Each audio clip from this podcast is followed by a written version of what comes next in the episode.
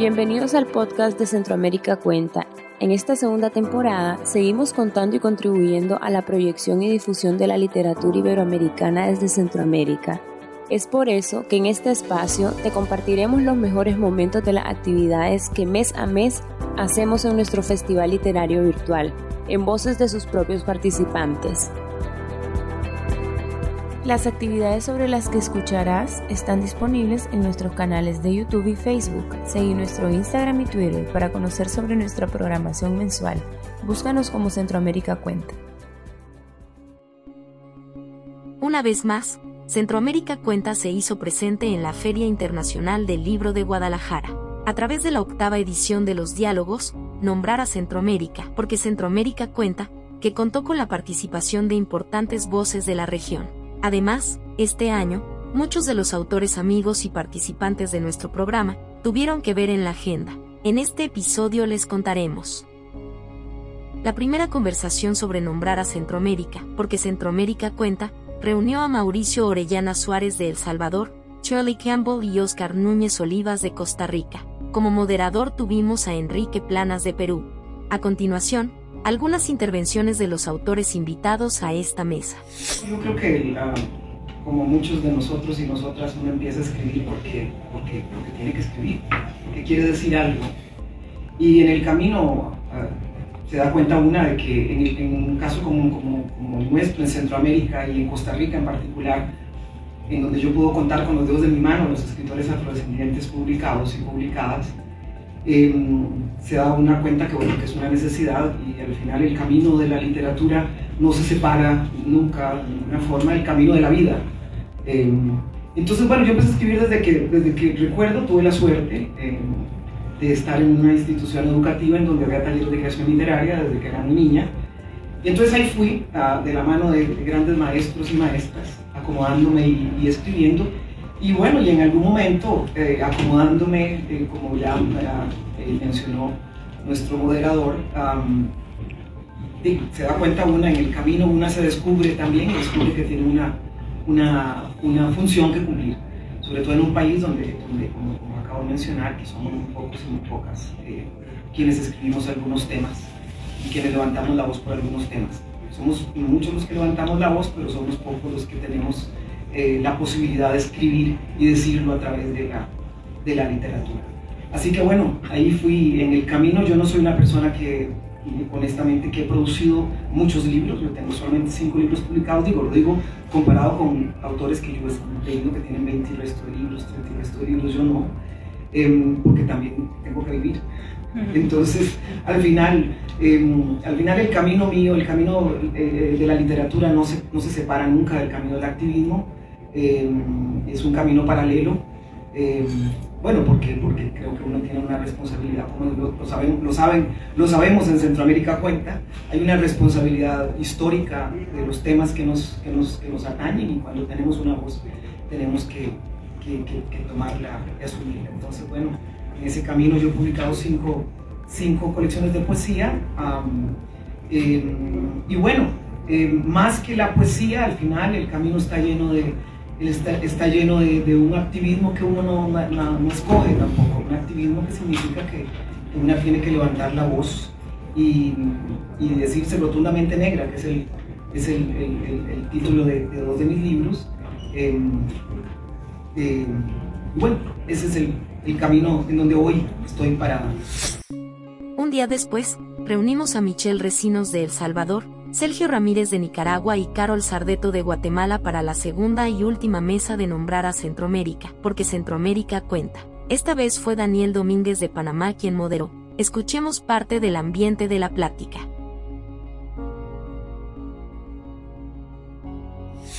Cuando yo comencé a escribir, eh, muy en mi adolescencia, lo 13, 14 años, eh, la figura dominante en Centroamérica para quienes queríamos ser poetistas era Salarre, el escritor salvadoreño magistral, escritor de, cuentos, y había impuesto un estilo que era el de cuentos cortos, muy cortos, con frases muy breves, con resoluciones sorpresivas y con un lenguaje muy vernáculo. Él había legitimado, o sea, la red había legitimado el lenguaje vernáculo, ese que ahora podemos considerar que no llena el canon universal, sino que se queda en el localismo costumbrista.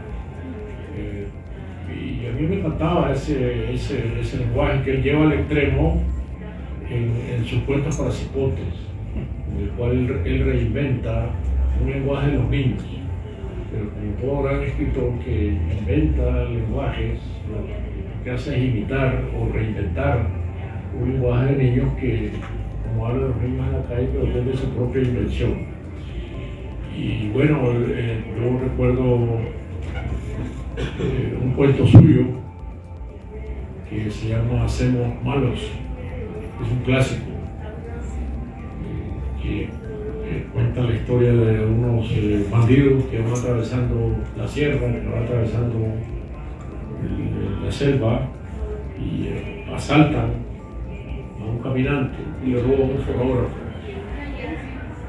Y en la noche están los, bandidos escuchando la triste música que todos ponen uno de los discos del fonógrafo y están, están escuchando la, triste música que toca el, fonógrafo.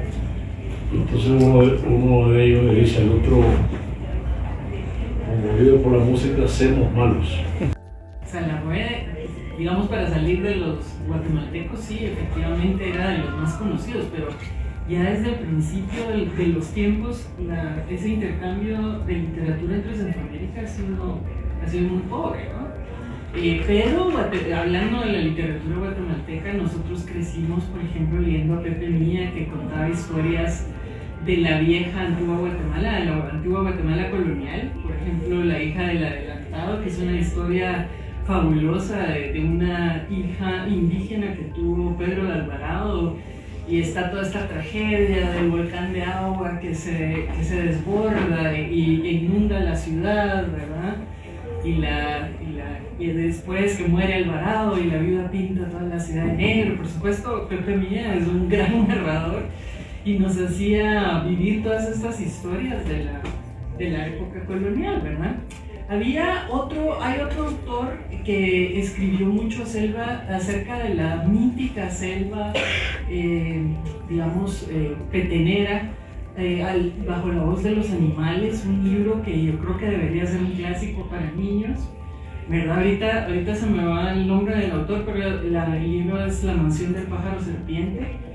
Yo siempre pienso que, bueno, Disney debería agarrar ese libro y volverlo porque es maravilloso. O sea, con los animales eh, nativos de esa selva petenera. Eh, esas fueron, digamos, lecturas como de infancia. Después, este choque de trenes que es encontrarse con Miguel Ángel Asturias.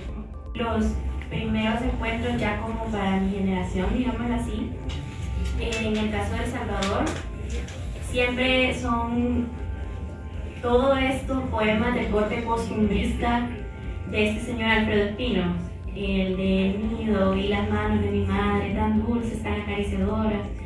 Entonces, es como, eh, bueno, por lo menos yo recuerdo que, que eso fue como de los primeros, ah, que decir que yo no soy tan fan de la poesía, pero este, crecí de hecho, ¿verdad? Con lo de Alfredo Espino, este, mi abuela paterna, que es bueno, fue una, una mujer increíble, fue una mujer em, que escribía desde, desde la sombra propia, ¿no? De, de, de, la época tan machista que le tocó vivir, la señora eh, Evelia Chihuila.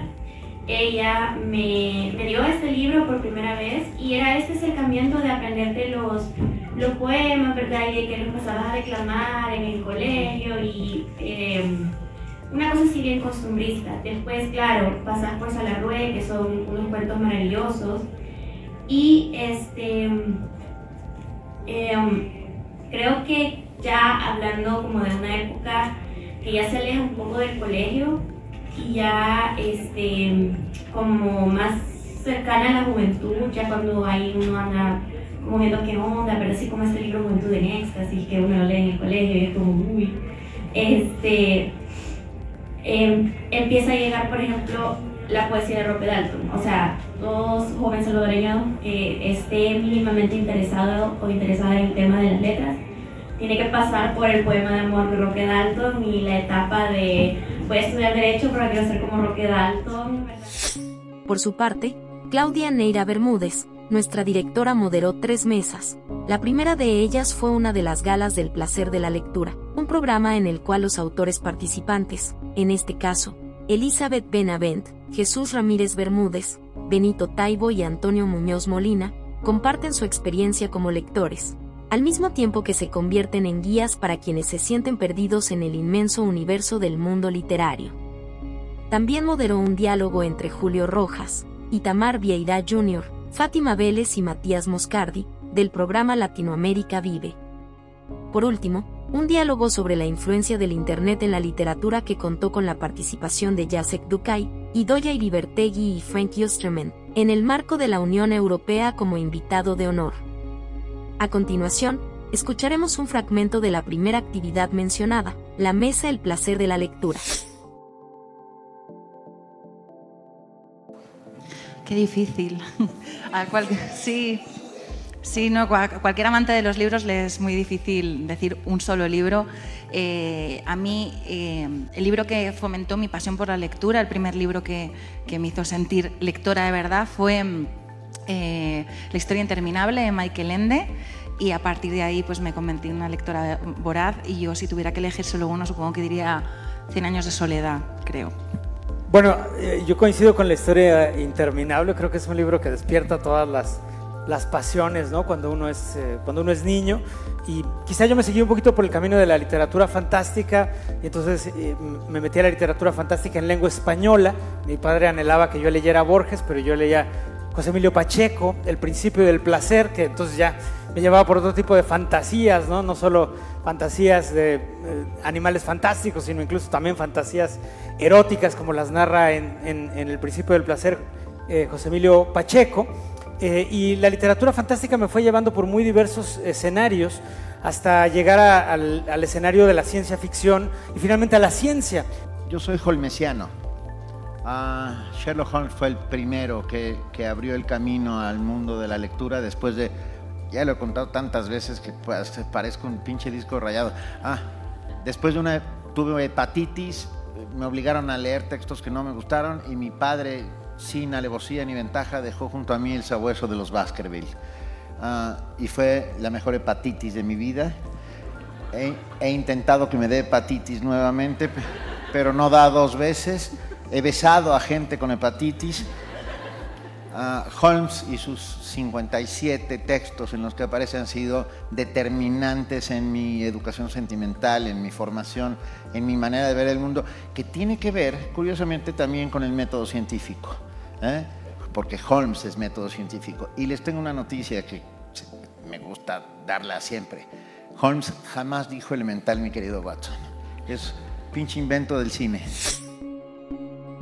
Como les contamos al inicio, durante la FIL de Guadalajara, autores amigos y participantes de nuestras ediciones estuvieron en diferentes actividades de la feria. Por ejemplo, nuestro presidente, Sergio Ramírez, conversó con Pepa Bueno sobre el contexto centroamericano y presentó el libro El trazo de los días de la escritora nicaragüense Gina Lacayo Chamorro. También, Mario Martz, presentó el Salón de la Poesía en dos ocasiones, una con la escritora Tika Campbell y en otra, a Clio Mendoza. Además, fue moderador del diálogo Caravanas, Diáspora y Migración desde la Literatura, que formó parte del programa literario de la Unión Europea, invitada de honor de esta edición. Este 2023, Centroamérica Cuenta celebra su décimo aniversario. A lo largo del año, hemos compartido sobre literatura en nuestras ediciones presenciales y en festivales y eventos de América y Europa.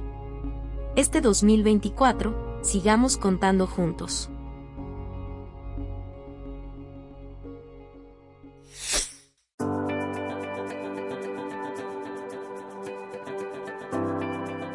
Gracias por escuchar este episodio.